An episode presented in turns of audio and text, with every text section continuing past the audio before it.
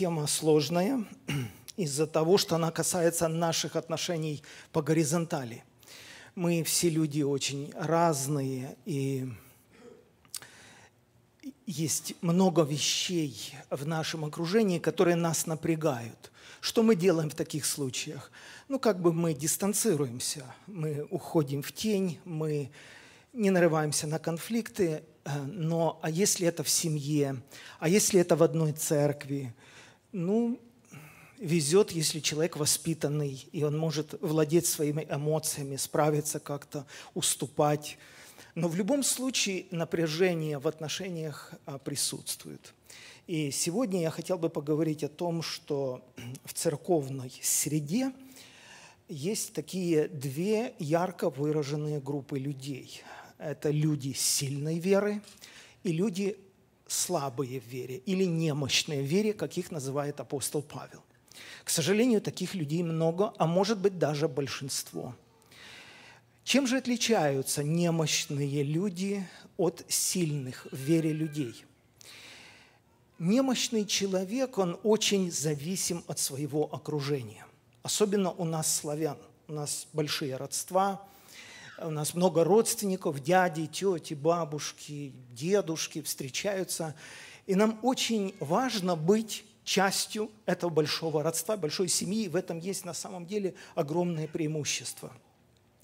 Но есть и цена, которую мы платим за то, что мы приняты этим кругом людей, мы здесь свои, нам все рады, нас уважают, мы никого не удручаем, не огорчаем.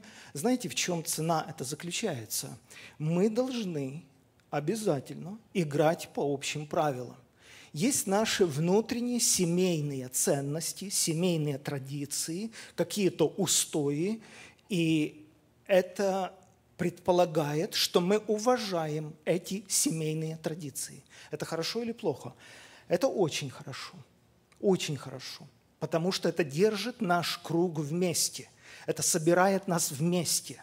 Мы таким образом развиваемся как отдельная семья, родство или отдельная церковь, или даже отдельная деноминация на общем дереве под общим названием христианства. Но как только Бог хочет проникнуть в этот круг, в это закрытое пространство и позвать кого-то, призвать к чему-то, возникает большое напряжение. Мы-то Бога любим, мы Бога чтим, и все даже наши традиции и наш семейный уклад, вот этот христианский, он, конечно же, построен с учетом Бога, вокруг Бога, ради Бога, но не до такой степени, чтобы Бог мог нас взять, и мы будем вынуждены нарушить какие-то наши внутренние правила. Видите, как я аккуратно с вами разговариваю? Видите, какими кругами хожу, все как-то объясняю, подбираю слова. А на самом деле немощный в вере человек – это человек очень зависимый от своего окружения, очень зависимый от мнения других людей. Он просто болезненно воспринимает критику. И даже если Бог его о чем-то просит, человек не готов рисковать до такой степени, что его выбросят из этого привычного круга общения – Немощный вере человек – это человек, который очень зависим от окружения. Если он встретит на своем пути, скажем, пастора, который одевает в церковь джинсы, э, а он так не привык, а в его круге семейных ценностей это не принято, это всегда порицалось, такой человек разбивается, такой человек разочаровывается, такой человек говорит, ты огорчил меня, пастор. К сожалению, я думал о тебе другое. К сожалению, я теперь не смогу всерьез воспринимать твои проповеди. И ты им пытаешься сказать, я ничем не согрешил, я не думаю, что я чем-то прогневил Бога. Но это все хорошо звучит, но для этого человека это больно, и человек может перестать посещать церковь. Например, апостол Павел говорит, что все, что он покупает на торгу, он кушает без исследования. Просто, чтобы даже не подвергать себя какому-то анализу, что это за пища и кому она там посвящалась. Но он говорит, но когда ты это делаешь, другой человек, слабый, немощный, он может приткнуться и даже погибнет немощный брат, за которого умер Христос. Представляете, речь идет даже не о грехе. Павел вообще э, с благодарением вкушает пищу, она ему нравится, он кушает с аппетитом, благодарит Бога, и он радуется, что Бог дал ему такое вкусное блюдо сегодня. Но другой человек с другими взглядами, с другим воспитанием притыкается на этом. Он тяжело воздыхает, он говорит, я от Павла этого не ожидал, я сегодня разбит, я не знаю, как это объяснить. Ну, кто-кто, ну Павел. Ну не может быть, чтобы он мог себе это позволить. И Павел говорит, что этот человек может настолько приткнуться, настолько разбиться, что погибнет человек, за которого умер Христос. То есть мы даже не всегда говорим о грехах, когда говорим о преткновениях. Сильный в вере человек – это тот человек, который ходит перед Богом, а не перед людьми. Какие бы люди ни встретились на его дороге, что бы эти люди не вытворяли перед его глазами, человек говорит, чего с них возьмешь? Люди есть люди. Разное бывает, всякое бывает – но это же большая разница, люди и Бог. И человек следует за Богом. То есть он не спотыкается через людей. Ходил Енох перед Богом, ходил Авраам перед Богом, ходил Ной перед Богом. Давид скакал перед Господом со всей силы. Ключевая фраза «перед Господом». Когда вносили ковчег в город Давидов, Давида прорвало – он как оглянулся, сколько мыторств было в жизни, сколько всего было. И теперь Бог меня почтил. Я являюсь царем Израиля. И он прекрасно понимал, что это сделал Бог, не люди. Люди как раз его ловили, как куропатку по степям. Люди как раз хотели его убить. Много раз подвергался опасностям и унижениям. Но Бог это сделал, и Давида понесло. Давид сбросил себя верхние одежды, которые ему мешали. И он так танцевал, он так скакал, он так прыгал, он так забылся. В нем было столько радости. Наконец-то в моем родном городе будет рядом ковчег Божий. Потом он весь запыхавшийся, потный, пришел домой, и его встречает жена, которую он любил, Мелхола. И она явно не в настроении. Что случилось? Ну, ты вообще на себя со стороны смотрел? Ты вообще на себя в зеркало смотрел? Что ты имеешь в виду? Но ну, ты даже не представляешь, как ты сегодня опозорился на виду у людей. Ты даже не представляешь, мне стыдно на люди появляться. Мне стыдно смотреть, как прислуга хихикает вся. Все тебе шепчутся. Ты сегодня был как непристойный глупец, в отдельных переводах написано – ты вел себя, мало того, что непристойно, ты вел себя просто глупо. Ты вообще хоть меня учитывай, ты людей учитывай. Ты можешь в своей спальне хоть на ушах стоять, хоть на голове ходи. Это никого не заботит, но ты же перед людьми. Но ты же понимаешь, кто ты, лицо государственное. Но есть же какая-то норма, какие-то рамки, этикет какой-то. Ну ты же... Давид все это выслушал. Ему было больно. И Мелхоле было больно и Давиду было больно. Они любили друг друга. Давиду было очень больно, и Мелхоле было очень больно. И мы не читаем эти детали, может быть, она и плакала. Но ей было точно больно. Но почему такой разный взгляд на одну и ту же ситуацию? Почему вот эта линия разграничения прошла между двумя любящими людьми, верующими в Бога людьми, одной семьей? Потому что ориентированы они были на разные. Милхола была ориентирована на окружение, на людей, на мнение людей, на традиции. А Давид был ориентирован на Бога. Потому Давида это мало заботило, как он выглядел со стороны. Он отвел душу, он поклонялся Богу. Потому Давид выслушал ее, а, сказал, знаешь, перед Богом, который предпочел меня вместо твоего отца Саула, перед Богом играть и плясать буду – так чем же отличается сильной вере человека, человека слабого в вере? Тем, что он ходит перед Богом. И мнение людей для него мало значит. Но это легко сказать. Я хожу перед Богом, а сделать это очень трудно. И все те люди, которые сохраняют отношения в своем окружении с родственниками, с бабушками, дедушками, а, со своими а, друзьями в церкви, вы знаете, насколько это сложно. Это очень сложно. Есть такие парадоксы в Библии, когда люди притыкаются на нас, соблазняются, разочаровываются, огорчаются какими-то вещами в нашей жизни, но эти вещи не имеют никакого отношения к греху или праведности. Это всего лишь культурные особенности одной эпохи или другой эпохи, одного круга людей или другого круга людей, не больше. Всего лишь разные вкусы, взгляды, разные воспитания, разные парадигмы, и мы так болезненно воспринимаем, если эти люди не соответствуют моим стандартам. Знаете, в чем парадокс заключается?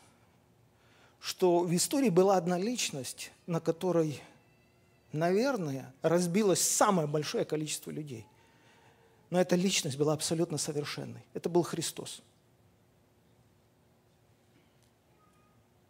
Я думаю, что ни на одной личности в истории никто столько не разбился, не разочаровался и не был огорчен, как на Христе.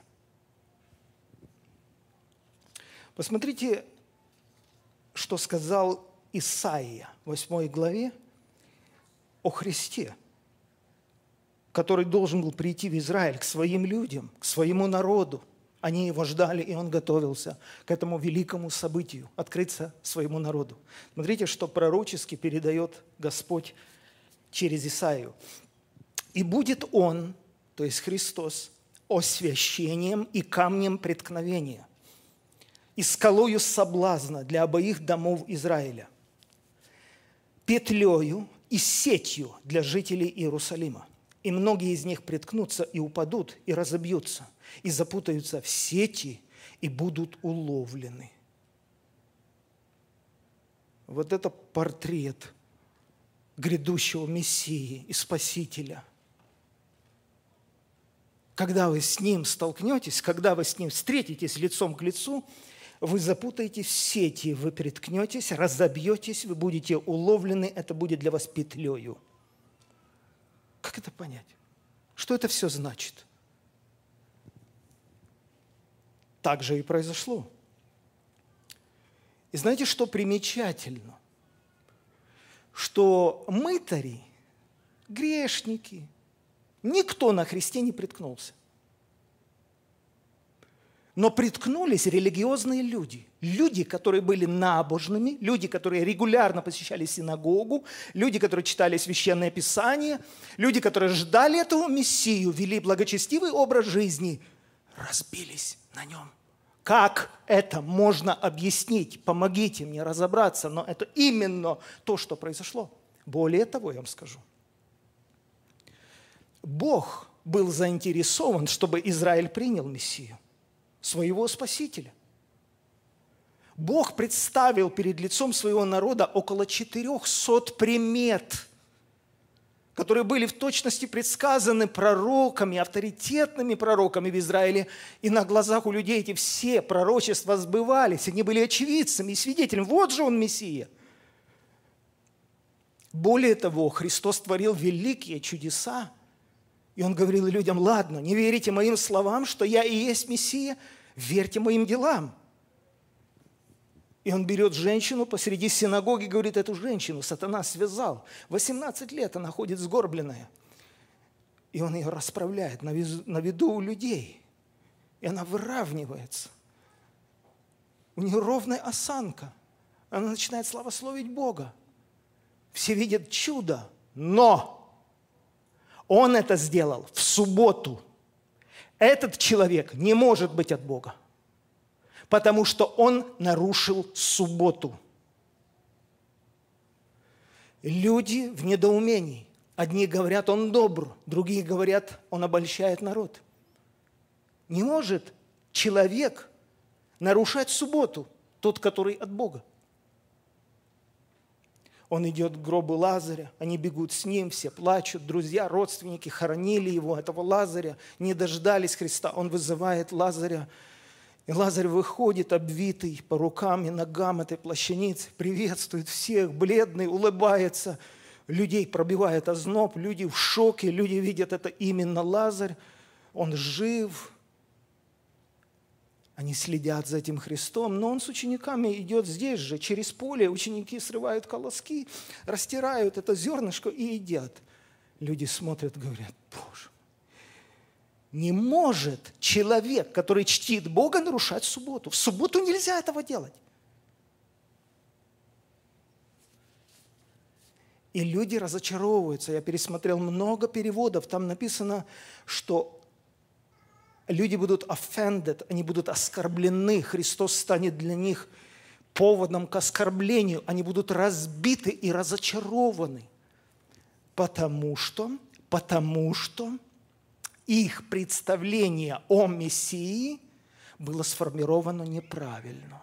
Ключевое слово, которое объясняет все происшедшее, это стереотипы – у людей были твердо сформированные стереотипы, каким должен быть Мессия. И если то, в чем они были научены, воспитаны столетиями, не совпадало с тем, что они видели в личности Христа, они разбивались.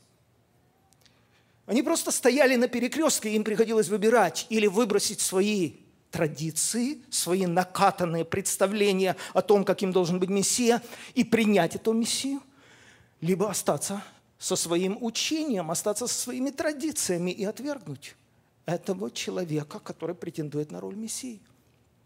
Это очень больно. Конечно, мы, когда смотрим на фарисеев, мы думаем, удивительные люди, как они так могли? Но, друзья мои, если бы Иисус сегодня также нам открывался в наш век, и мы бы видели такие же великие чудеса, и мы люди набожные, и мы люди, ждущие нашего грядущего Мессию. И мы бы видели всю славу Божию, все пророчества, исполняющиеся в лице этого человека. Но в один день мы бы увидели, как он пробил себе уши и одел серьги. Я представляю, какой это удар. Многие бы с этим не справились. Мы бы сказали, не может. Человек, который претендует на роль Мессии Христа – одеть серьги. Или если бы мы с ним пошли где-то в баню, и он разделся, мы бы увидели у него татуировку. Хорошую татуировку.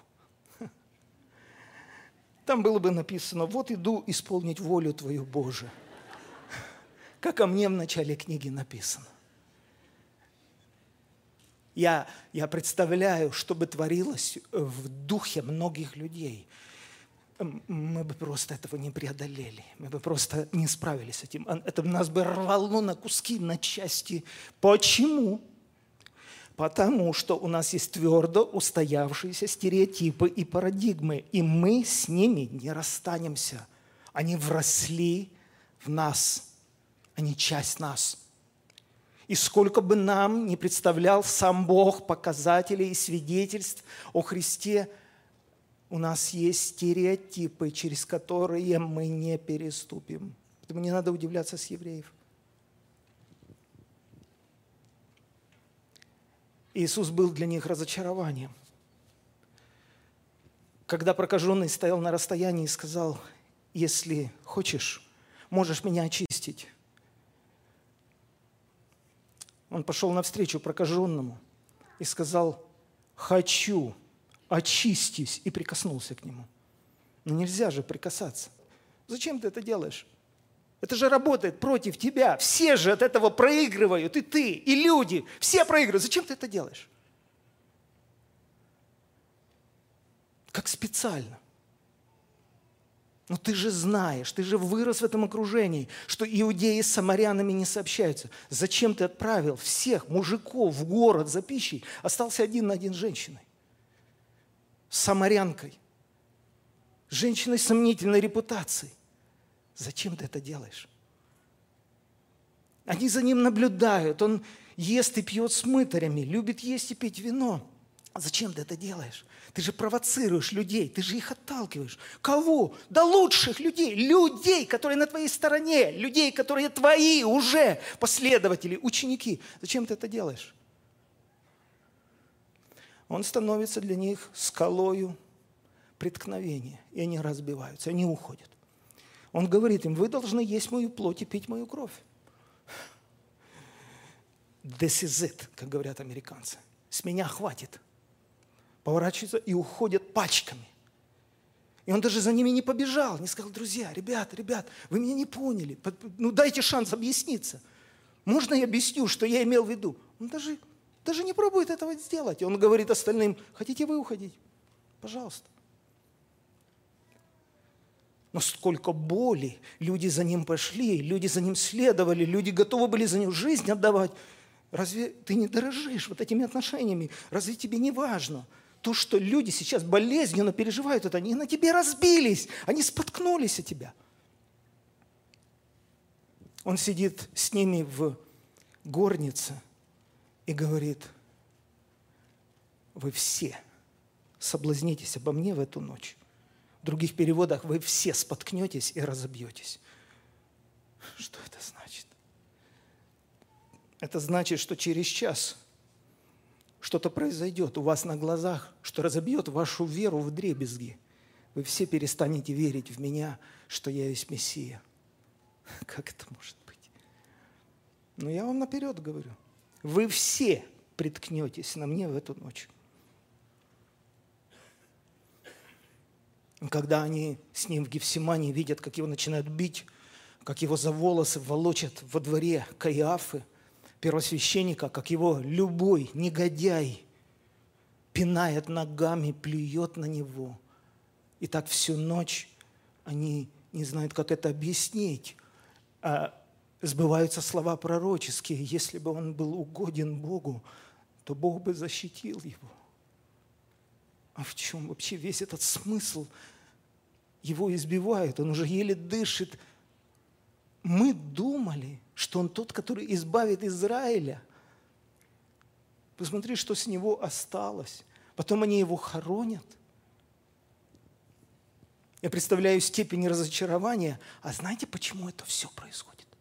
Только потому, что их представления о Христе были неверными.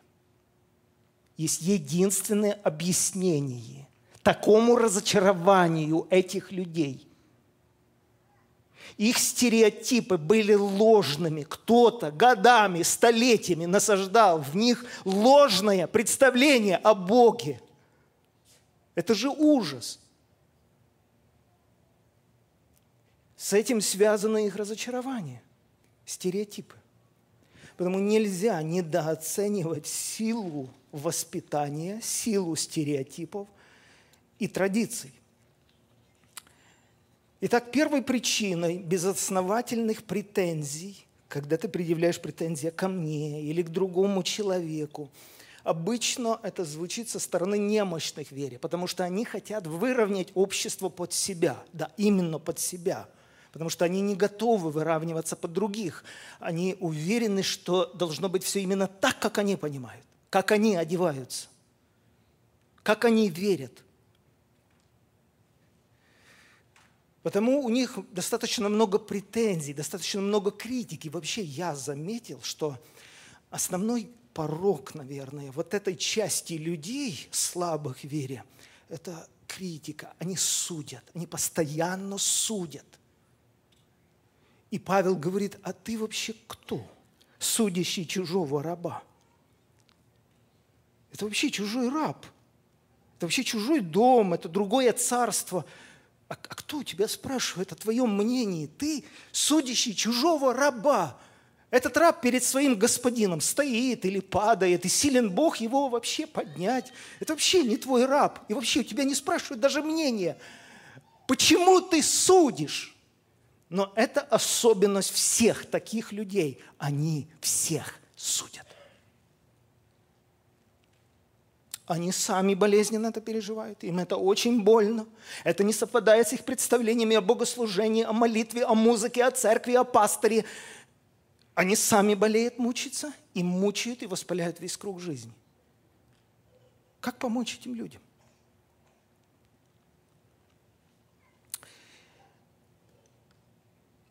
Первой причиной безосновательных претензий и преткновений на других людях могут быть всего лишь разные вкусы, взгляды, традиции, убеждения, представления отдельных людей, не основанные на Писаниях.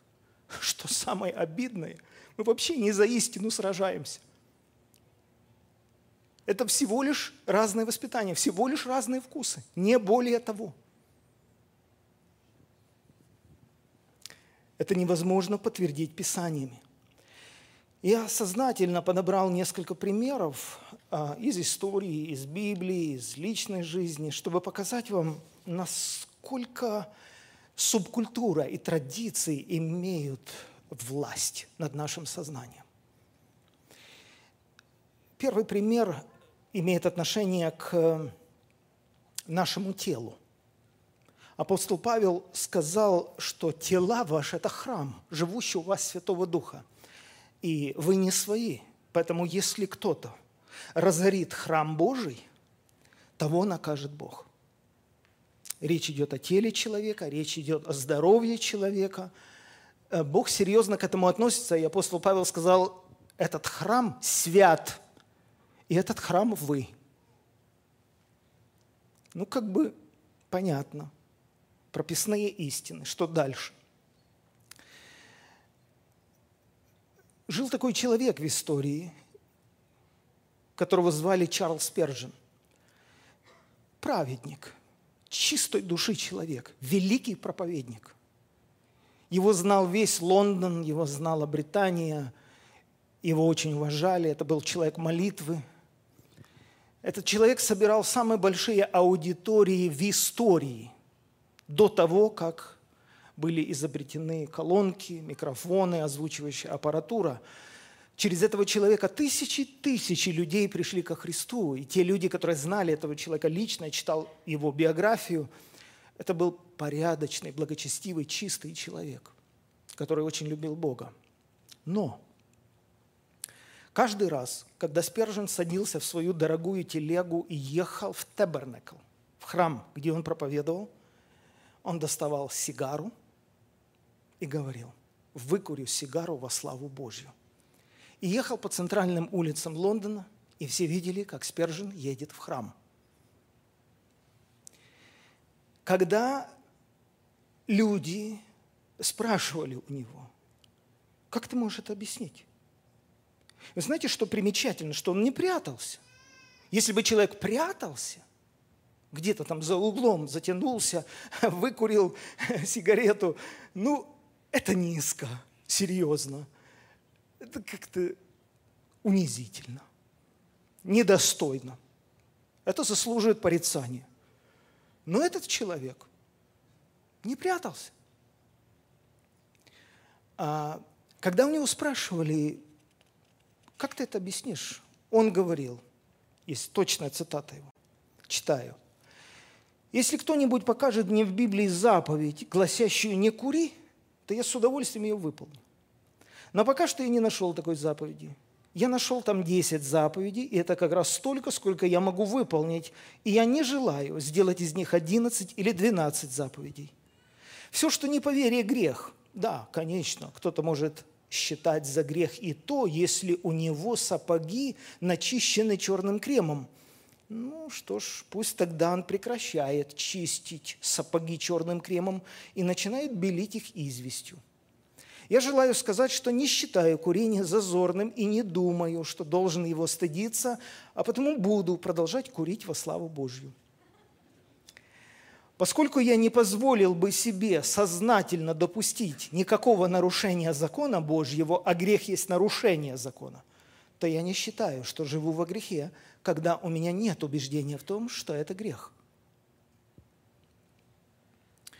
Я хорошо помню женщину, которая донимала меня и приходила не один раз и говорила, я уважаю вас, я слушаю ваши проповеди, но Спержен не так говорит, как вы. И она меня постоянно поправляла. Я ее слушал и слушал и слушал, и она приходила и через воскресенье. А Спержин не так говорит, а он не так этот текст из Библии объясняет, как вы. И я однажды просто посмотрел на нее и говорю, а вы вообще в курсе, что Спержин курил? Я вам скажу, что я пожалел и до сих пор жалею, что я это ей сказал. Я видел, как можно убить человека одной фразой. Я ее убил.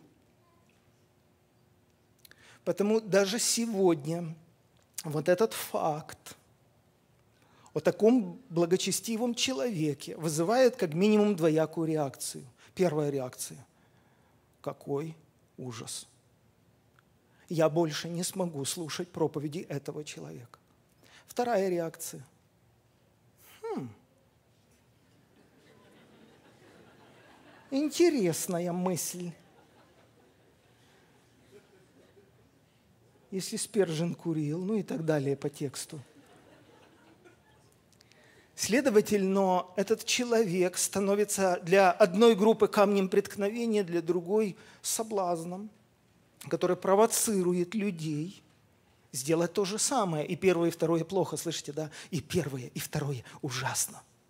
И первое, и второе плохо, очень плохо.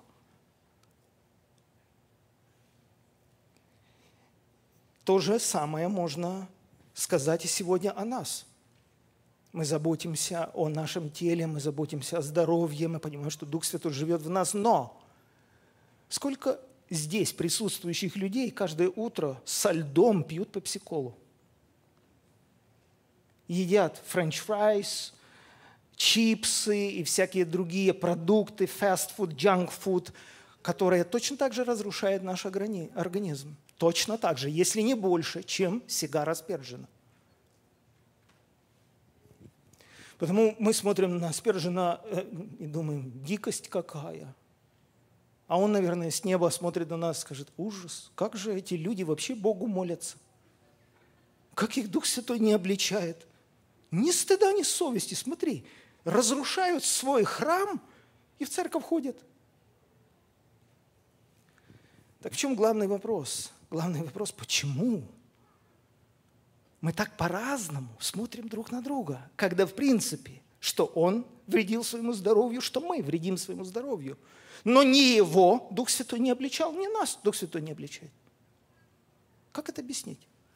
А это парадигмы. Мы живем каждый в своем культурном пространстве. И мы не считаем, что мы делаем что-то против воли Божьей. И он так не считал. То есть я всего лишь пытаюсь показать, что мы каждый живем в своем культурном пространстве.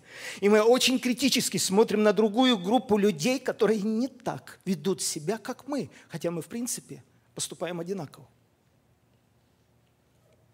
Следующий вопрос связан с формой служения на сцене. Каким должно быть прославление? Ну, точно не таким, как у вас –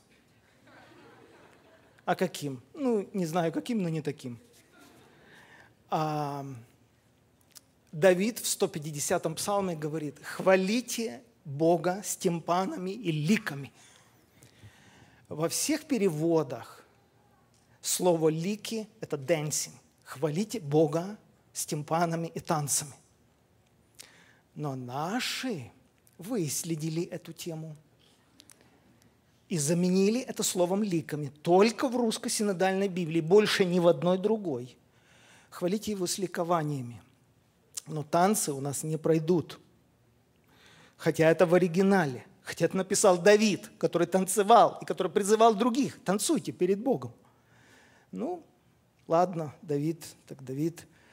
Я читал устав одной большой церкви, мега-церкви славянской – и э, дошел до того, каким должно быть богослужение на сцене. И я вижу, как пастора запереживали, духовный совет запереживал, как же ну, не позволить людям в ту сторону думать. Это были 90-е, харизматическое движение набирало обороты, люди что-то экспериментировали новые, и людей надо было держать. И, и я читаю, как Совет Церкви ясно обозначил берега, ни, никаких телодвижений – никаких рукоплесканий, потому что написано, Бог не принимает служение рук человеческих. Ладно, проехали с рукоплесканиями. Но когда дело дошло до танцев, я думаю, какой же здесь они применят текст из Библии, чтобы ну, не дать людям даже повода думать в ту сторону. И что же вы думаете? Они взяли из 15-го псалма Давида, того же самого Давида, который призывал танцевать и сам танцевал. Они взяли из 15-го псалма цитату «Даже и плоть моя успокоится». Я думаю, удивительно. Это пророческий псалом, который показывает на Христа, который висит на кресте, умирает, душа покидает тело, э, проваливается в преисподние места земли. И он говорит, плоть моя успокоится в уповании, потому что ты не оставишь души моей в аде и не дашь святому твоему увидеть тление. Вот оригинальный смысл 15-го псалма. Я теперь думаю, эти люди что, невежды? Они что, не соображают, что значит этот текст? Или еще хуже, они сознательно его искажают. Вы понимаете силу традиций? Вы понимаете, что этим людям истина не нужна, она им не интересна – Давид это написал, богодухновенное писание это. Это неинтересно. Есть наши местные традиции. И мы не стыдимся брать ту же самую Библию, чтобы опровергать ту же самую Библию. Только потому, что это не соответствует нашим местным традициям. Точка. Еще такая сфера – это внешний вид, огромная сфера, даже не знаю вообще, с какого конца заходить и что об этом говорить серьезно, даже не представляю, что об этом можно сказать. У каждого свое представление о приличии. Да, в Библии написано, что мы должны одеваться как прилично святым. И здесь все расползлось. Ничего не поймешь, что такое приличие. Конечно, в наше время мы, например, смотрим, ну, женщина носит сережки, украшения, да. А, мы считаем это приличным, ну, как бы допустимым приемлемым. А, ну, а если, конечно, эти сережки здесь, в мочке уха? О, только, конечно, только здесь. Но если чуть выше, это... Э, э. Так это та же самая серьга, и, кстати, ухо то же самое. М-м-м. Не, но, но. Ну ладно, хорошо, пусть будет здесь, но две можно? А зачем две? Ну, так модно сейчас некоторые. Но это, это неприлично. Я хочу показать вам два текста в Ветхом Завете быстро. А, книга Иезекииля 16.9. Посмотрите, что Бог говорит по отношению к своему народу Израилю. «Я омыл тебя водой, смыл с тебя кровь, помазал тебя благовонным маслом, я одел тебя в расшитое платье, обул в сандалии из дюганевой кожи, это высокое качество кожи. Я облег тебя в тонкий лен и покрыл дорогостоящим шелком. Я украсил тебя драгоценностями, надел браслеты тебе на запястье, ожерелье тебе на шею, вдел в нос кольцо, в уши серьги, а на голову возложил прекрасный венец. Ты украсилась золотом и серебром, одежды твои были из тонкого льна, драгоценного шелка и расшитой ткани – Хотелось бы, конечно, увидеть нас хоть одну такую женщину в зале. А, дальше здесь исход 33. А, народ услышал грозное слово Божие, возрыдал, и никто не возложил на себя украшений своих. Ибо Господь сказал Моисею, скажи сынам Израилевым, вы народ жестоковыйный, если я пойду среди вас, то в одну минуту истреблю вас. Итак, снимите с себя украшения свои, я посмотрю, что мне делать с вами сыны Израилевы сняли с себя украшения свои у горы Харива. Знаете, что интересно? Интересно то, что это один и тот же Бог. И здесь от первого лица текст мы прочитали, как он украшает свой народ. И здесь от первого лица Бог говорит, снимайте все украшения, я буду решать, что с вами делать. Смотрите, как интересно. Один и тот же Бог разговаривает с одним и тем же народом – но состояние духовное этих людей перед этим же Богом разное. Когда люди ходят перед Богом, Он их украшает, Он их благословляет, Он радуется их процветанию. Когда эти люди согрешают, Он говорит, снимите украшения. Но вчера же Он об этом не говорил. Ну. Потому здесь такая серая зона, где люди очень много спорят и не знают, как правильно поступать. Это всего лишь культурные особенности. Вы знаете, еще один момент – это давление окружения. Это тоже, когда на нас давят люди, которые нас окружают, и э, мы боимся быть выброшенными из их круга, и мы боимся потерять эту репутацию э, в этом окружении. Это то, как мы за Милхолу говорили. И, казалось бы, ну, верующий человек, он ориентирован на истину. Причем здесь традиции? Какая разница, как это принято в нашей семье или в нашей деревне, в нашем городе, или даже в нашей церкви? Но это всего лишь культурные особенности, разные оттенки. Ну какая разница? Да, это только так кажется. Но даже когда человек верующий видит очевидную истину, и она конфликтует или противоречит традициям, или точнее сказать, традиции наши местные противоречат этой истине. Даже мы, верующие в Бога люди, скорее в своем большинстве останемся в традициях. Я вам это показывал, я вам это показываю. Христос говорит к религиозным людям своего времени, вы ради соблюдения ваших собственных традиций нарушаете заповедь Божью. Ну что, ладно, там пусть у вас будут эти традиции, но, но здесь же очевидно, ваши традиции схлестнулись с Божьей заповеди. Ну здесь-то совесть имейте. Нет, цитата Христа, дословно. Вы отменили заповедь Божью ради ваших обычаев. И не надо на них показывать пальцем. Я просто сегодня говорю, насколько сильны традиции и давление окружения. И знаете, что самое неприятное в этом вопросе? Апостол Петр приходит к апостолу Павлу в Галатию – Павел там проповедовал, образовалась церковь галатийская. Петр пришел из Иерусалима и замечательно проводит время с галатами, которые язычники, не евреи. Они вместе поют псалмы, они молятся, они разбирают Писание, они кушают вместе, смеются вместе. Есть такая цитата в послании Галатам, потому что Павел выдал все это. Он взял и просто написал это все в письме. Он говорит, это все было так хорошо – но это продолжалось ровно до того дня, когда пришли некоторые братья из Иерусалима, из церкви Иакова. И это тоже пришли люди, верующие в Иисуса Христа. Но они были воспитаны в тех традициях, в вековых традициях. И им там по сотни лет, по тысячи лет. В чем эти традиции заключались? Истинный еврей не может сесть за один стол с необрезанным язычником – это как бы с детского сада понятно.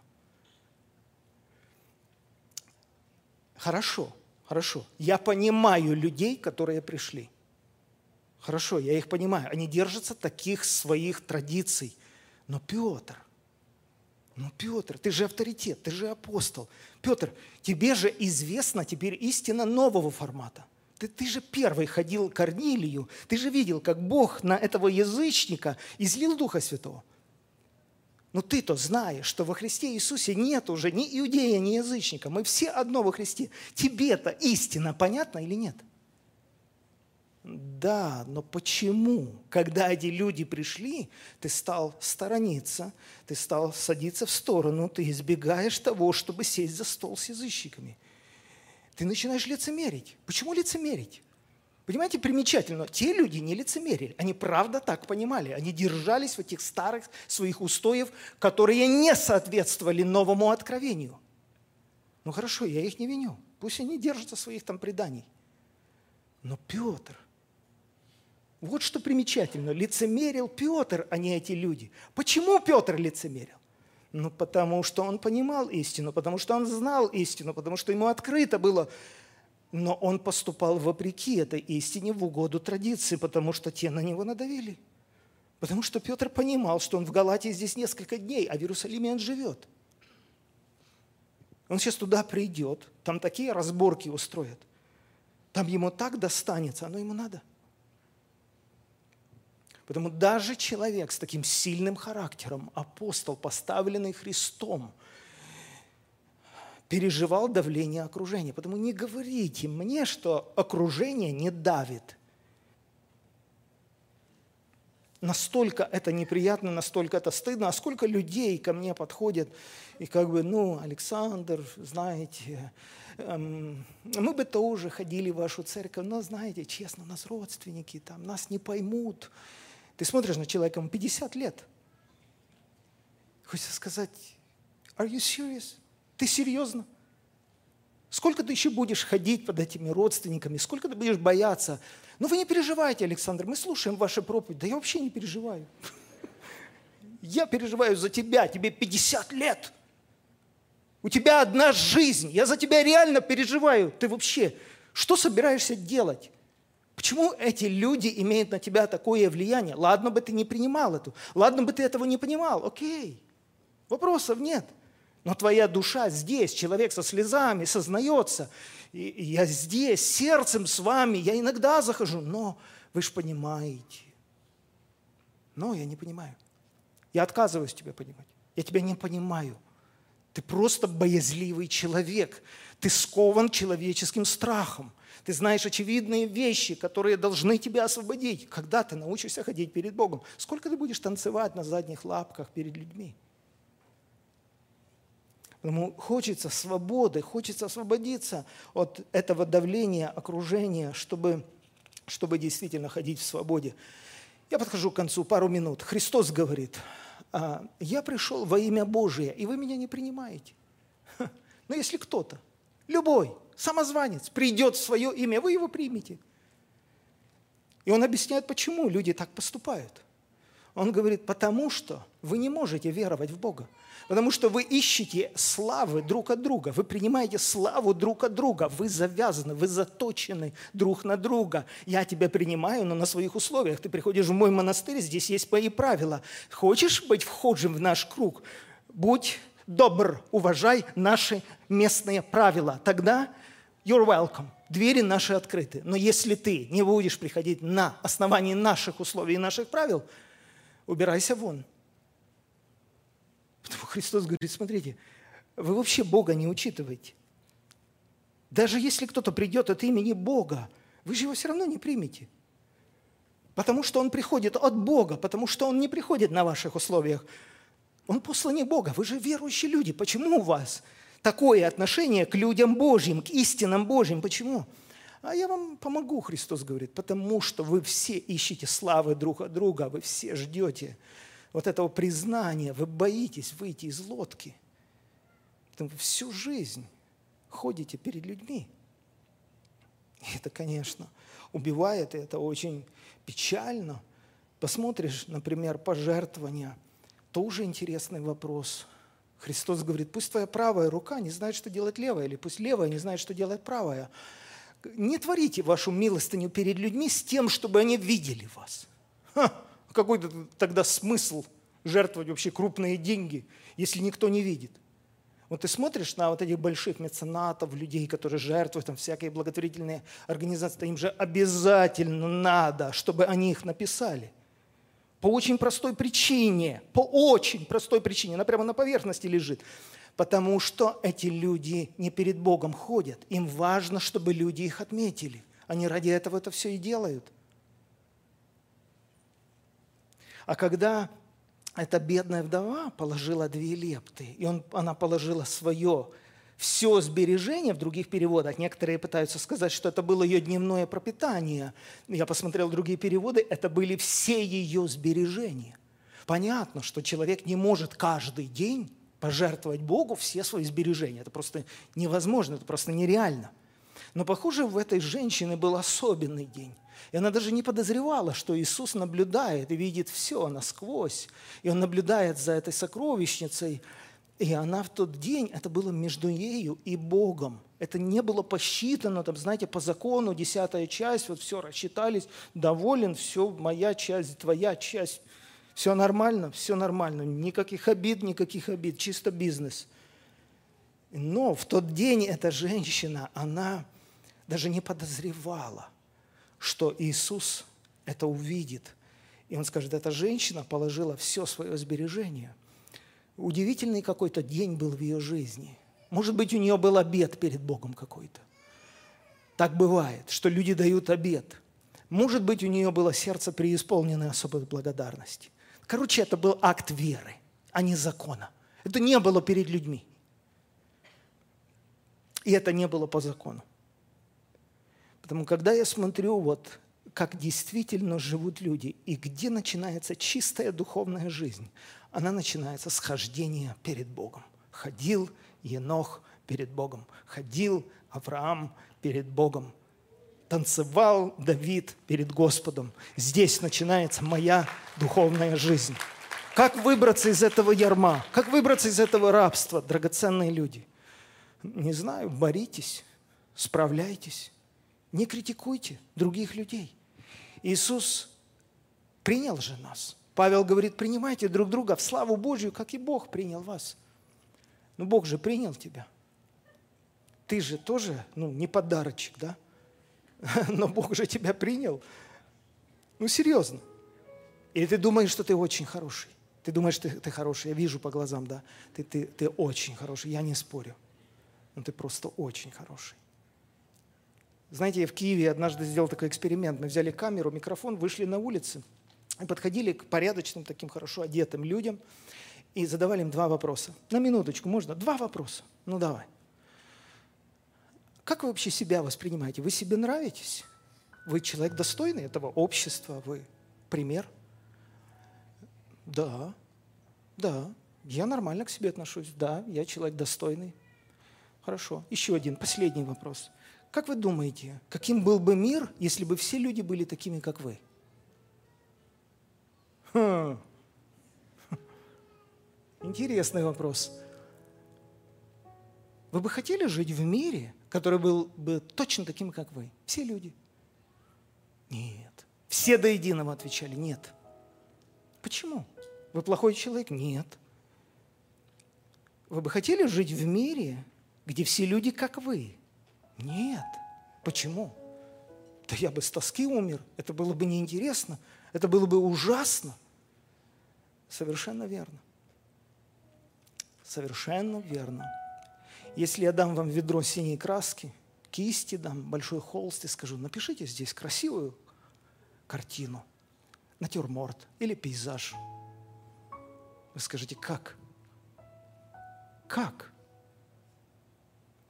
Это невозможно. Совершенно верно. Это невозможно. Не старайтесь делать всех людей под себя. Это ужасно. Это издевательство над людьми. Есть много культур, есть разные взгляды, есть разные вкусы. Это же здорово, что ты выходишь в лес, и ты видишь птиц. И они поют на разные лады. И этот ветер шумит в соснах. Это же так здорово сколько цветов, столько многообразия. Ты понимаешь, Бог велик в многообразии. Это же так прекрасно. Столько разных музыкальных инструментов, столько разных стилей, жанров, столько разных людей. Мы читаем даже Иоанн, когда был восхищен в рай, и он говорит, слушайте, там люди с разного народа, племени, языка. Оказывается, эти культуры все, они никуда не уходят. Когда вы приезжаете в какую-то страну, вам хочется попробовать национальную кухню, вам хочется послушать национальную музыку, фольклор местный, вам хочется посмотреть одежду национальную, традиции какие-то, обычаи национальные. Это так интересно все. Только в церкви иногда. Так все однородно, так все скучно. Почему? Потому что на нас давит окружение, потому что перед Богом надо ходить. Перед Богом надо ходить. Перед Богом надо ходить. Все нужно делать перед Богом, и все будет намного проще. Правда.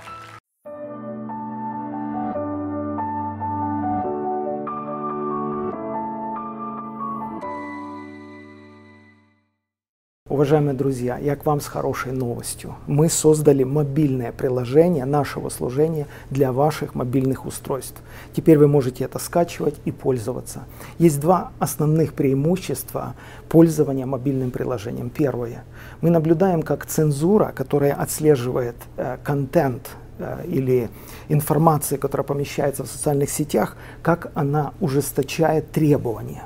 Стоит нам поместить более-менее какую-то радикальную христианскую позицию, как нас могут заблокировать.